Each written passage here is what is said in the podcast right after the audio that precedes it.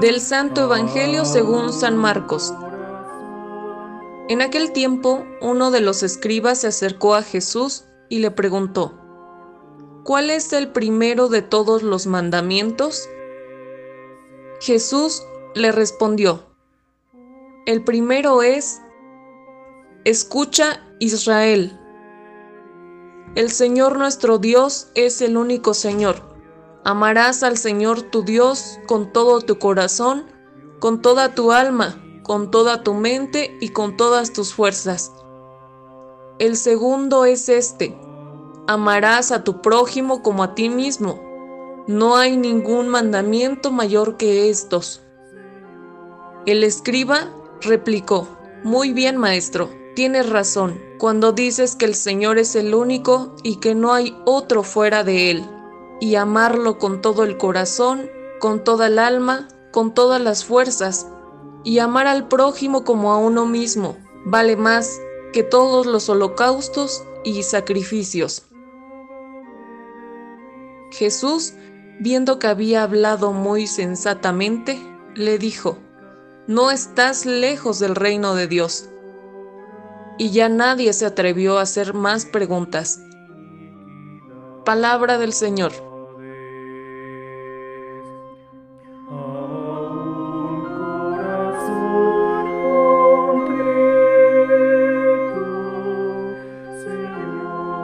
Hermanos y hermanas, a la pregunta del Evangelio o experto en la ley, en la teología de la época que formula Jesús, sobre cuál es el mandamiento mayor y más importante.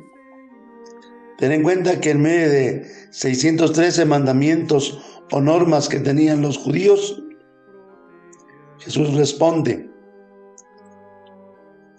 ni siquiera refiriéndose al decálogo entregado por Dios a Moisés en el Sinaí, sino con el llamado credo judío contenido en el Deuteronomio capítulo 6, versículo 4. Amar a Dios. Entregarnos a Dios con todo el corazón, con toda el alma, con todas las fuerzas. Es el primero y el más grande de los mandamientos que un judío religioso debe observar. No lo desliga del credo judío con el amar al hombre que cita Levítico 19, 18. Jesús presenta que el amor no es solamente a Dios en abstracto, de manera quimérica, sino que ese amor se concretiza en el hombre y en el hombre que sufre, en el hombre que necesita ser amado, de alguna forma podemos concluir que Jesús enseña como la gran síntesis de la ley judía. Que el amar a Dios sobre todas las cosas y sobre todas las personas es el centro de la fe de un verdadero hombre religioso.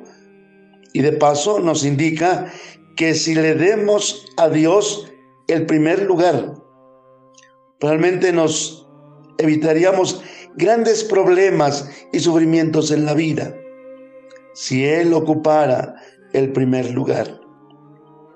Hoy, querido hermano, hermana, descubre que buena parte de los, tus sufrimientos en este día se han dado porque le diste el primer lugar en tu corazón, le diste el lugar de Dios a quien sencillamente no es Dios.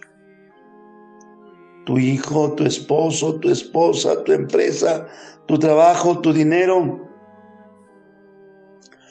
Cuando uno idolatra, cuando uno endiosa, cuando uno deifica a las personas, a las cosas, al empleo, a los bienes, aún a la propia imagen, de alguna manera se expone a terribles sufrimientos. porque ninguna de estas realidades es absoluta. Por el contrario, todas estas realidades del mundo son caducas, efímeras, cambiantes. El único que siempre está, el único que nunca pasa, el que siempre nos va a sostener, el que siempre va a amar es Dios. Por eso nos pide darle el primer lugar en nuestro corazón. No hay verdadero amor a Dios que no pase por el amor al prójimo. Todo el amor a Dios pasa por el servicio, la entrega a los demás, especialmente a los más cercanos y a los que sufren. Qué hermoso es amar y sin embargo, qué difícil es amar. Dios nos pide amar no a la manera humana, nos pide amar a la manera de Cristo.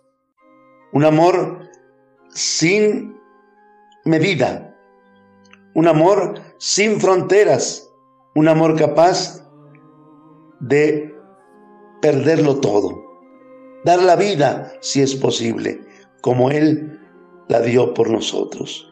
Que Dios nos fortalezca y nos bendiga.